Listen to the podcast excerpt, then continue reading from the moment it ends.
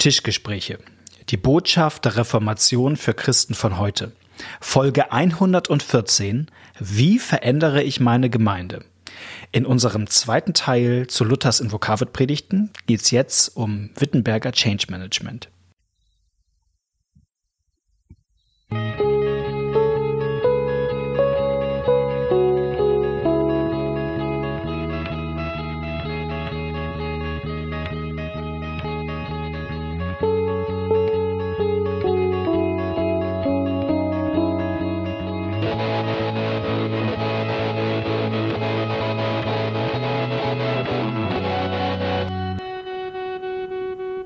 Herzlich willkommen bei den Tischgesprächen. Ich freue mich, dass ihr heute wieder mit dabei seid und ich freue mich, lieber Knut, dass du heute mit dabei bist. Ja, genau. Lieber Malte, vielen Dank für die herzliche Begrüßung. Vor mir steht Wasser, Kaffee, Franzbrötchen. Äh, das darf ich jetzt alles nicht während der Folge essen. Nein. Ähm, aber hinterher werde ich belohnt. Nein, das wäre komisch, wenn man während der Folge was essen Ja, warte. ja stimmt. Wir, wir sind gerade in einer Reihe, lieber Knut. Äh, magst du uns erzählen, was gerade unser Thema ist? Wir sind nämlich in Teil 2 von 4 von Luthers Invokavit-Predigten. Genau, wir, wir nutzen die Gelegenheit. 500 Jahre Invokavit-Predigten. Das waren acht Predigten, die Luther während, zu Beginn der Passionszeit, die mit dem Sonntag Invokavit beginnt, gehalten hat. Und zwar jeden Tag, also von einem, So- also eine Woche Predigten von Sonntag bis Sonntag. Und ähm, Anlass war, dass in Wittenberg zu einer Zeit, wo Luther eigentlich noch auf der Wartburg sich versteckte, ähm, Anhänger und Freunde, auch Mitarbeiter von ihm, angefangen hatten zu sagen, so, jetzt reicht's hier mit diesen unbiblischen römisch-katholischen äh, Vorschriften, auch was die Gottesdienste betrifft. Wir machen das jetzt so, wie es in der Bibel steht und alles, was nicht in der Bibel steht, muss raus. Also zum Beispiel irgendwelche Bilder in den Kirchen von Heiligen oder sowas, das gehört da nicht rein, haben die rausgerissen, die, die Bilderstürmer und ähm, haben da also richtig ähm, massive Reformen gemacht auf eine Art und Weise, dass die Leute erschrocken sind und sagten, ui, ähm, evangelisch bedeutet also ähm, chaotisch, sag Ja, ich mal so. genau. Und Luther ähm, nimmt das sehr ernst, obwohl er inhaltlich mit vielem übereinstimmt, sagt er, es kommt auch auf die Art und Weise drauf an, wie etwas geschieht. Und er verlässt die sichere Wartburg, kommt nach Wittenberg, hält diese Predigten und sagt den Leuten, pass auf, wenn wir sowas machen, ist es ganz wichtig, daran zu denken, wie den Nächsten im Blick zu haben, ähm, dass Dinge in der Liebe geschehen und dass man auch dem Nächsten keinen Anstoß gibt. So vielleicht. Also was mir nochmal aufgefallen ist, das habe ich in der letzten Folge nicht gesagt. Luther hat auch ganz am Anfang so eine Zusammenfassung, ähm, was für ihn so, in vier Punkten, was für ihn so christlichen Glauben ausmacht. Und das hat mich nochmal erinnert an eine Schrift, über die wir auch schon mal eine Folge gemacht Ja. haben, von der Freiheit eines Christenmenschen die ja so toll beginnt. Ein Christenmensch ist ein freier Herr aller Dinge und niemand untertan. Das würden äh, seine, seine Kumpels, die da gerade alles äh, ähm, umschmeißen, auch sagen. Wo soll ich unterschreiben? Genau, also die sagen, ja genau, und deswegen lassen wir uns hier nichts mehr vorschreiben. So. Ja. Luther sagt aber im zweiten Satz, ein Christenmensch ist ein dienstbarer Knecht aller Dinge und jedermann untertan. Das erste durch den Glauben, durch den Glauben kriegen wir Freiheit, aber durch die Liebe sollen wir den Menschen dienen. Und Luther sagt, das vergesst ihr gerade. Und deswegen versucht er beides hier wieder reinzubringen. Genau, und jetzt macht er im Grunde einen, ich sag's mal, einen Alternativvorschlag. Ja. Wie, wie können wir denn eigentlich Veränderungen gestalten? Geistliche, wie gehen wir geistliche Veränderungsprozesse an? Genau. Und das ist das Thema seiner zweiten Predigt. Und in dieser Folge geht's jetzt eigentlich um diese zweite Predigt und um die Frage, ja, wie gestalten wir geistliche Veränderungsprozesse? Und zwar so, dass sie nicht im Chaos münden und auch so, dass sie im Grunde meinen Mitmenschen nicht am Ende auf dem Sterbebett anfechten.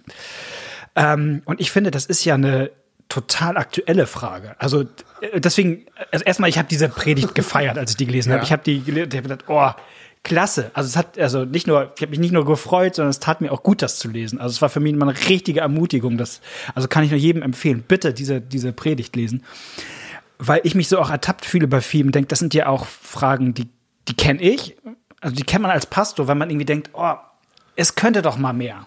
So, also Ja. es könnte, warum, warum kommen nicht mehr Leute in den Gottesdienst und jetzt und warum, äh, warum haben die hier ist hier ein Konflikt und können die nicht mal miteinander? Es, das müsste doch eigentlich, es müssten doch hier geistig mehr Veränderungen sein. Und wie mache ich das jetzt eigentlich? Und dann will man unbedingt das manchmal durchdrücken, dass Dinge, ähm, da will man, will man zum Bilderstürmer werden, sag ich mal. Ja. Das kenne ich von mir und das kenne ich auch so ein bisschen aus der frommen Szene von Leuten, die sagen, oh, wir brauchen dringend mal eine Erweckung und die Leute sind alle zu, zu schlaff und, äh, und nicht engagiert genug und wir sollten mal, müssen mal missionarischer werden und warum geben die Leute nicht so viel Zeugnis und oh, komm, mach doch mal. Also, wie kriege ich eigentlich so eine Veränderung rein in der Gemeinde? Weil diese Gemeinde ist doch, da ist viel zu wenig los hier, da muss doch mal mehr, die Leute müssten mal mehr endlich aufwachen und wie, wie mache ich das jetzt? Also wo du, wo du das jetzt so sagst, Ja. fällt mir, ich, ich weiß nicht, ob das jetzt ein Abweg ist, fällt mir was ein. Ich bin nicht ganz sicher, in welchem Buch ich das habe. Ich glaube, es ist von ähm, einem Theologen, einem lutherischen Theologen namens Pless, der mehrere Bücher über Luthers Katechismen geschrieben hat und der gesagt hat, der Unterschied zwischen der lutherischen Theologie, die er für die biblische hält, und der evangelikalen Theologie und der liberalen Theologie ist, dass die liberale Theologie versucht, die Welt zu verbessern und die evangelikale Theologie versucht, die Kirche zu verbessern und Luther und die Bibel versuchen dem Menschen zu sagen, dass er sterben muss und mit Jesus wieder auferstehen muss. Da geht es um was ganz anderes. Also vielleicht ähm, gucken wir mal, ob das sich hier wiederfindet. Ob das Da sich findet ja, ja, ich kenne es und ich kenne es auch in unseren frommen. Ich bin mal ein letztes Beispiel. Ähm, wenn man so ein frommer Christ, vielleicht ein frommer Pastor in der Landeskirche ist, dann ist man ja auch, hat man, gibt es ja auch mal die Gedanken, oh, die Kirche müsste wieder biblischer werden und mehr. Und wir müssten, wie können wir das verändern? Ne? Wir müssten mehr in die Machtposition, wir müssten uns mehr engagieren. Ne? Also du kennst die, Ich kenne du kennst das es alles gab- und die O-Töne, ne? In dem, in dem Kirchenkreis, in dem ich, ar- in dem ich arbeite, gab es vor Jahren eine Fusion zwischen zwei Mhm. Kirchenkreise, die unterschiedlich geprägt waren. Ähm, und die mussten fusionieren und dann hat der frömmere, wenn man das so sagen kann, ähm, Kirchenkreis aber durchgesetzt, dass in dieses Fusionsdings reinkommt, dass es regelmäßig Bibelwochen gibt. Ja, das war sozusagen die Bedingung. Das Ding ist jetzt, also ich bin da jetzt seit neun Jahren, das war vor meiner Zeit, also mindestens schon zehn Jahre her, elf, keine Ahnung die Bibelwochen gibt's nicht. Ja, das steht da jetzt, das steht da jetzt in diesem Vertrag und so weiter. Ja. So hat man, da, da hat man sich durchgesetzt. Ja, Ja, also es gibt aber keinen, der das macht. Ja, aber genau, wie schafft man es, dass die Leute wirklich Freude an der Bibel haben? Und das also Ja. und, und das ist schon eine Frage, wie und, und, und da finde ich, kann man bei Luther wirklich was lernen. Und nach diesem etwas längeren Anfahrtsweg können wir ja die Katze auf, aus dem Sack lassen, wie Luther es eigentlich sagt, es gehen kann. Und ich würde so sagen, geistliche Veränderung geschieht nicht durch Gewalt, Druck oder Zwang, sondern allein durch das Wort Gottes. Genau. Eigentlich sagt er, du kannst es gar nicht machen. Nee. Sondern Gott muss das machen und das, was du machen kannst, ist das Wort hören und weitersagen. Genau. Das, das kannst du machen. Genau. Und Gott macht das, Gott macht das durch das Mittel seines Wortes. Ja. Ich bringe mal ein kurzes Zitat. Es gibt viele Zitate aus dieser Predigt, die, Die sind, genau, in der Predigt sind auch wieder so ein paar Luther Classics drin. Genau. Ja, wo ich beim Lesen, also wie gesagt, habe ich schon mal gesagt, ich habe das vor vielen Jahren schon mal gelesen und jetzt für unsere Folge nochmal, wo es viele berühmte Luther-Zitate gibt, wo ich dachte, ach, hier hat er das gesagt. Ja. Das erste wäre, denn das Wort hat Himmel und Erde geschaffen und alle Dinge. Das muss es tun und nicht wir armen Sünder.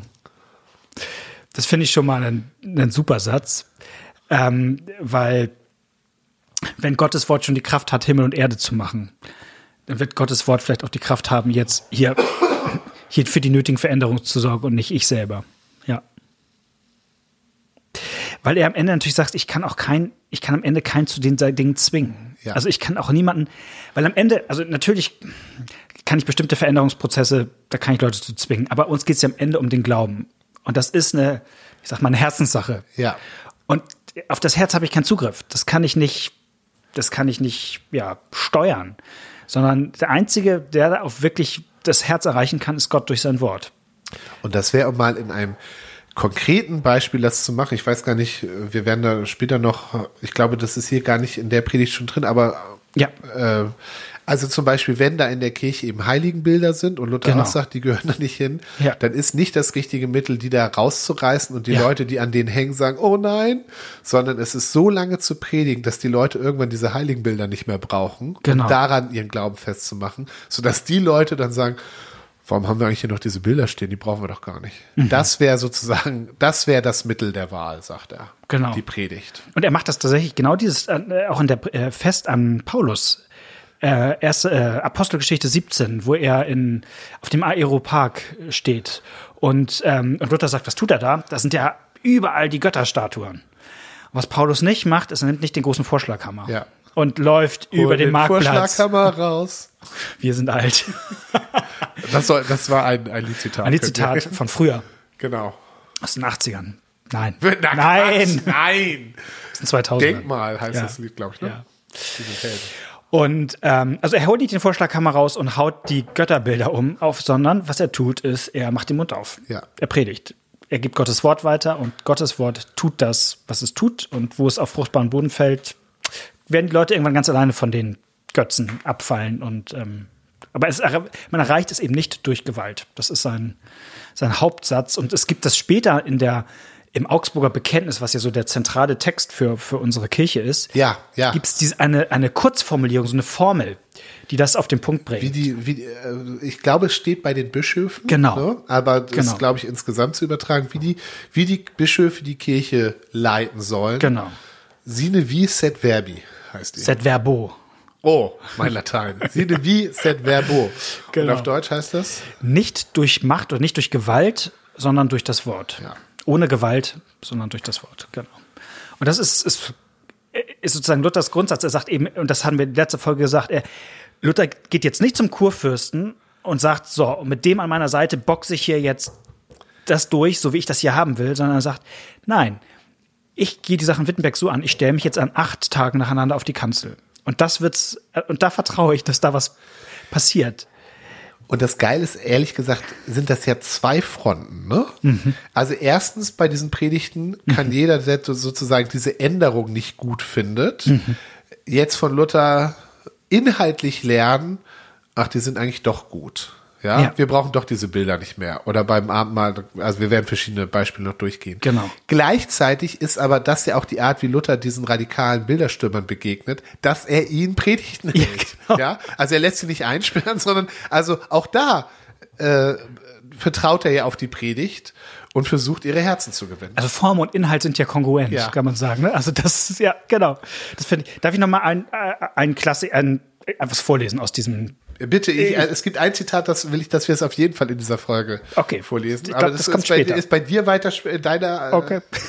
Ich lese nochmal. Doch soll man niemanden an den Hahn davonziehen oder reißen. Denn Gott soll man's anheimgeben und sein Wort allein wirken lassen. Nicht unser Zutun und Werk. Warum? Weil ich in meiner Gewalt oder Hand die Herzen der Menschen nicht habe, wie der Töpfer den Ton, mit ihnen nach meinem Gefallen zu schaffen.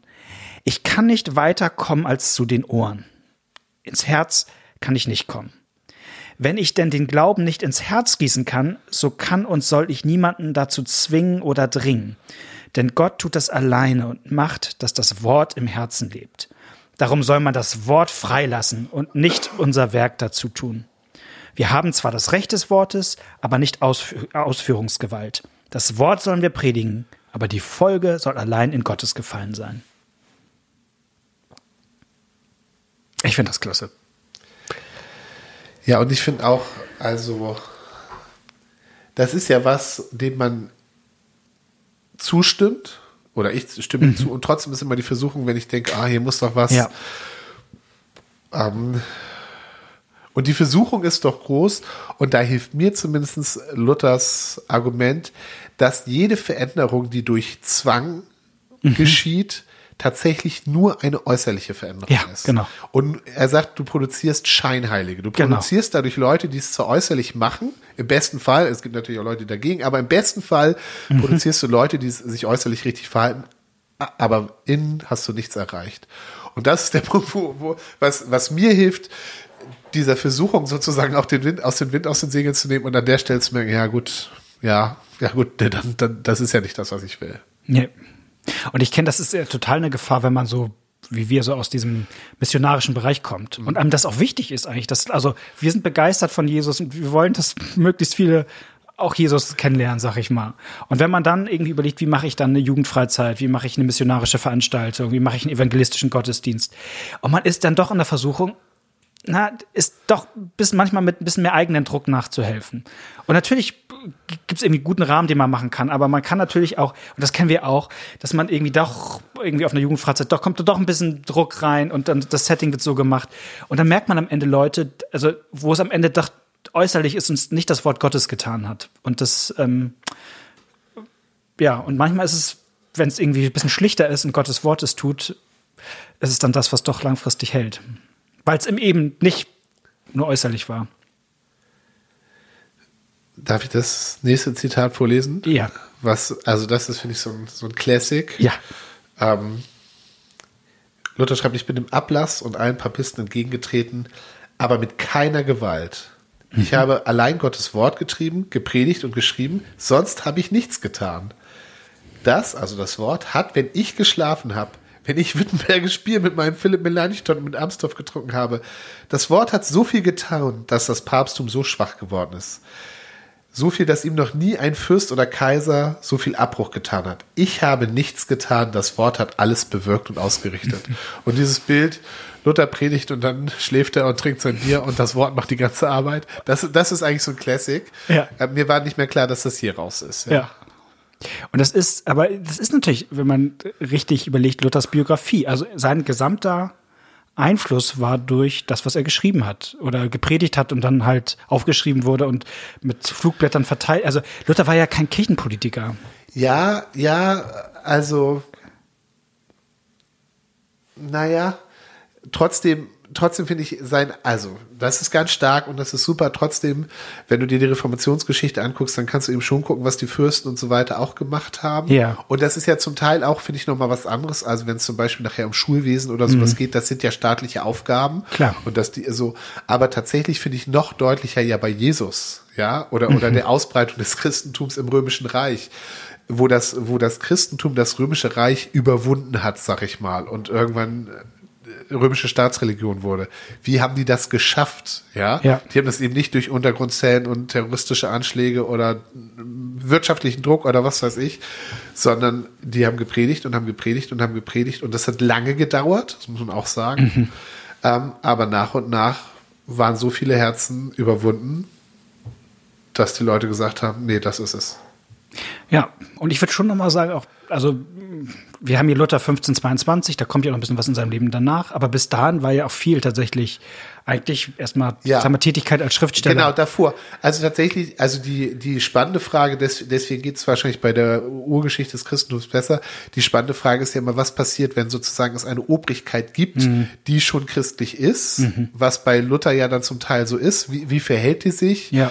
Ähm, greift die ein, greift die nicht ein, macht die in ihrem Bereich etwas äh, und, und sozusagen, weil du das sozusagen in der Frühgeschichte des Ja. Christentums noch gar nicht hast, ist es da sehr klar zeigbar, dass, dass das Evangelium sich ausbreiten kann, ohne diese Rückendeckung zu haben.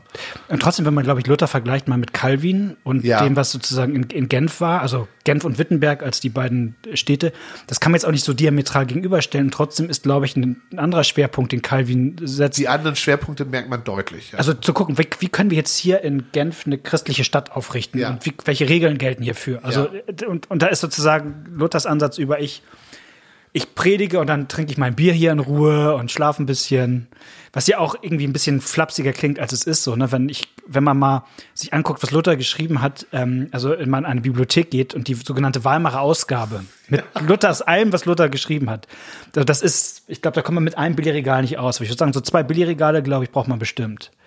Also zu schreiben, sowas. Ja. Das, ähm, also da ist auch ein bisschen Fleiß dabei, wollte ich nur sagen. Also das ist im Grunde ja nicht, im Grunde, naja, ich lehne mich zurück und Gott macht schon.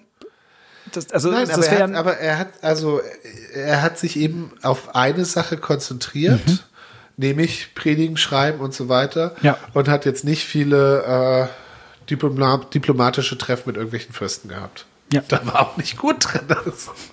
Nee, verhandeln, so ein Sturkopf wie Luther, naja. Ich, darf ich noch mal einen, darf ich noch mal den Teufel ins Spiel bringen, lieber Knut? Bring mal den Teufel ins Spiel.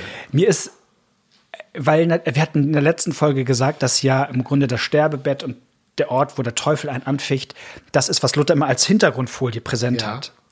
Und ich glaube, dass Luther hier dem Wort Gottes so viel zutraut, das hat auch wieder was mit, mit diesem Hintergrund zu tun. Dass ich nämlich, wenn ich das Wort Gottes habe, die eigentliche Waffe habe, um dem Teufel zu begegnen. Ja. Das ist das, womit ich den Teufel in die Flucht schlagen kann. So, das sieht man schon in der Bibel. Ne? Jesus begegnet so dem, dem Teufel bei der Versuchung, so Matthäus 4, hält ihm immer Bibelworte entgegen.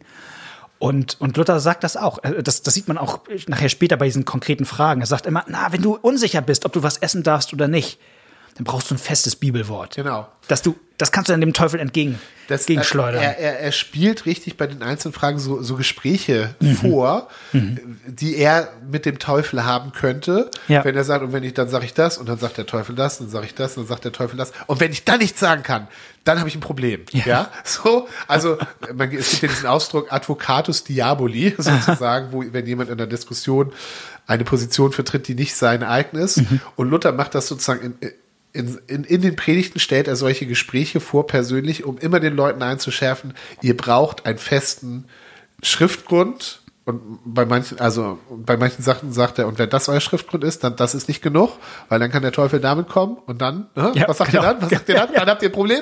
So, ähm, da spielt er das so durch, weil ihm das wichtig ist, dass die Leute in so einer Sache innerlich mh, eine Festigkeit in der Bibel haben, die ihnen Vertrauen gibt.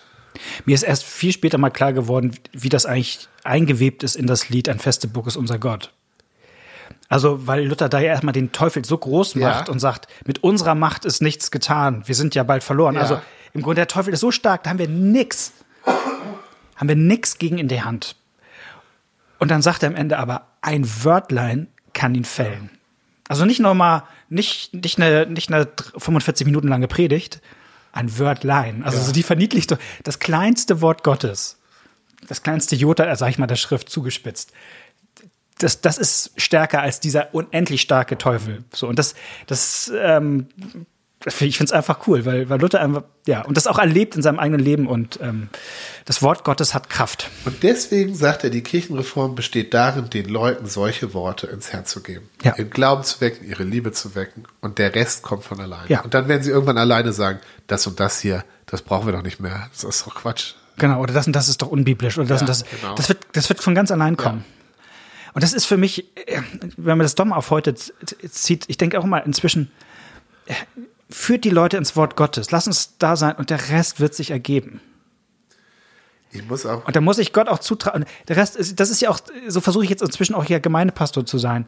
Gottes Wort weitergeben und der Rest wird sich, wird das Wort Gottes ich bin tun. auch echt beschämt, wenn ich das lese. Also, weil man auch beim Lesen dieser Predigt merkt, wie, wie stark Luther so in der Bibel Mhm. gegründet ist. Also, wie viele Beispiele dem so zufallen. Und das, also manchmal sind so Sachen, wo ich so ganz stolz drauf bin, dass ich das auch weiß, Mhm. ja. Also bei manchen Argumenten denke ich, ja, da gibt's auch das und so. Ähm, aber es gibt, auch- es gibt auch oft so Sachen, wo ich dann googeln muss, ja, wo, wo stand das Ja, ja. nochmal? Oder irgendwie, da war doch mal was, Genau. ja hat man so irgendwann mal gehört. Aber Luther, der ist da so drin und man merkt, dass der so, also das ist sein täglich Brot in der Bibel zu lesen und der hat das, Ja. der hat, also weiß nicht ob alles, aber der hat da so viel präsent, Mhm. ja, das, woraus er schöpft und dann sagt er, na, da steht doch das und das, und das macht er alles ohne, äh, ohne Wikipedia oder Konkordanz oder was weiß ich, äh, nicht Wikipedia, aber Google oder Bible Server oder Konkordanz, sondern der hat so viel da drin gelesen, dass ihm diese Sachen so bewusst sind. Ja. Ich, das, ja, merke ich auch immer wieder. Das beschämt mich, Das, ja, sagen. geht mir auch so. Weil ich dann mal doch denke, am Ende bringt mich voran, wenn ich doch mal dieses Buch lese oder dieses Buch und eigentlich müsste ich mehr Bibel lesen. Und, Mhm. Ja. und, und, und das Ding ist immer, wenn ich dann doch wieder mehr intensiver Bibel lese, merke ich eigentlich, was, also wie aufbauend und was für eine Kraft und was für eine Blickschärfung auch, auch im Bibellesen liegt. Mir fiel noch mal ein, du hast vorhin gesagt, ähm, du hast Unterschied lutherisch-evangelikal. Ich habe hab noch mal einen anderen amerikanischen Pastor im Ohr, ähm, ich glaube Brian Wolfmüller war das, der hat mal auch was für mich Hilfreiches gesagt. Der kam auch so aus dem evangelikalen Bereich und sagte, das war für mich auch ein Augenöffner, er sagte, ich habe immer gelernt, dass die Bibel Autorität hat. Und dass die Bibel, und das war für mich immer, wenn ich in die Bibel gedacht habe, als frommer Evangelikaler, war das das Hauptthema. Die Bibel hat Autorität. Die Bibel muss man, ihr muss ihr gehorchen. Ähm, die Bibel ist verständlich. Die Bibel ist irrtumslos. Die Bibel ist, also, also all diese Dinger. Aber eine Sache, die ich nie präsent hatte, war, ist, dass die Bibel Kraft hat. Also, dass die Bibel wirklich etwas tut, also die, dass sie selber etwas bewirkt, nicht, dass ich es erst umsetzen muss, weil sonst war mein Denken immer, die Bibel hat hier die Regel und ich muss sie Ist wie so umsetzen. eine Anleitung, Ist ne? wie eine Anleitung, Ja. genau. Aber zu merken, die Bibel ist vor allen Dingen ein Buch, das Kraft hat, also das selber das tut, was es sagt. das ist ein Augenöffner und das ist, ist für mich auch einer und ich und es bringt irgendwie eine Freude und Zuversicht an, an, weil wirklich, das ist ja auch Tischgespräche-Thema hier. Also natürlich ist es manchmal frustrierend, wie das, wie die Lage des Christentums in Deutschland aussieht. Aber, aber was, was wird's denn ändern? Es wird doch nicht ändern, dass wir irgendwie äh, ähm, durchdrehen, alles erzwingen und ins Chaos stürzen. Ja, ich, ja, ich, ich muss ja. Ich Gott, mit einer ruhigen und Gewissheit, Gottes Wort wird, wird, wird nicht leer zurückkehren. Und wir treiben hier auf unsere Art und Weise, versuchen wir auch ein bisschen mit Gottes Wort zu treiben über diese Form. Ja. Lieber Knut, deswegen würde ich gerne mit dir, warte kurz. Jetzt bin ich aber gespannt. Es ist zwar äh, Malte hat hier einen kleinen Special Effekt vorbereitet. Also, also Luther, also der lehnt sich ja zurück irgendwann nach getaner Arbeit und sagt, ich muss jetzt ein Wittenbergisch Bier trinken. L genau, Luther, Luther predigt und dann trinkt er ein Bier. Ja. Und Malte denkt sich, wir, wir, wir drehen die Reihenfolge um. Genau, wir drehen die, wir drehen die Reihenfolge um. Und, und ich habe mir auch gedacht, naja, Knut, du musst noch fahren, also alkoholfrei ist es. Und Radler. Und es ist nicht mein Bier, es ist ein Radler. Und ich dachte, na, es wäre auch ein bisschen anmaßend, so wie Luther Wittenberg. Wir, wir müssen die kleine Form, wir müssen alkoholfrei und Radler trinken. Vielen Dank, lieber Malte. Und deswegen dachte ich, zum, zum Wohl. Zum Wohl. Auf das Wort Gottes und auf die Kraft, die im Worte Gottes liegt. Prost. Prost. Also, wir beide trinken jetzt noch hier unser, unser Wittenbergisch Bier. Unser nicht Wittenbergisch Bier, aber, aber unser alkoholfreies Radler. unser alkoholfreies Radler, genau. Und wir wünschen euch ähm, zwei gute Wochen und Freude einfach an Gottes Wort und Gelassenheit darin, dass Gott in seinem Wort schon alles. darauf, dass das Wort etwas tut. Genau. Auch in eurer Gemeinde, wo vielleicht gerade sonst was ist und ihr denkt, ah, es müsste doch. Gottes Wort wird's tun. Macht's gut. Bis dann. Tschüss. Ciao.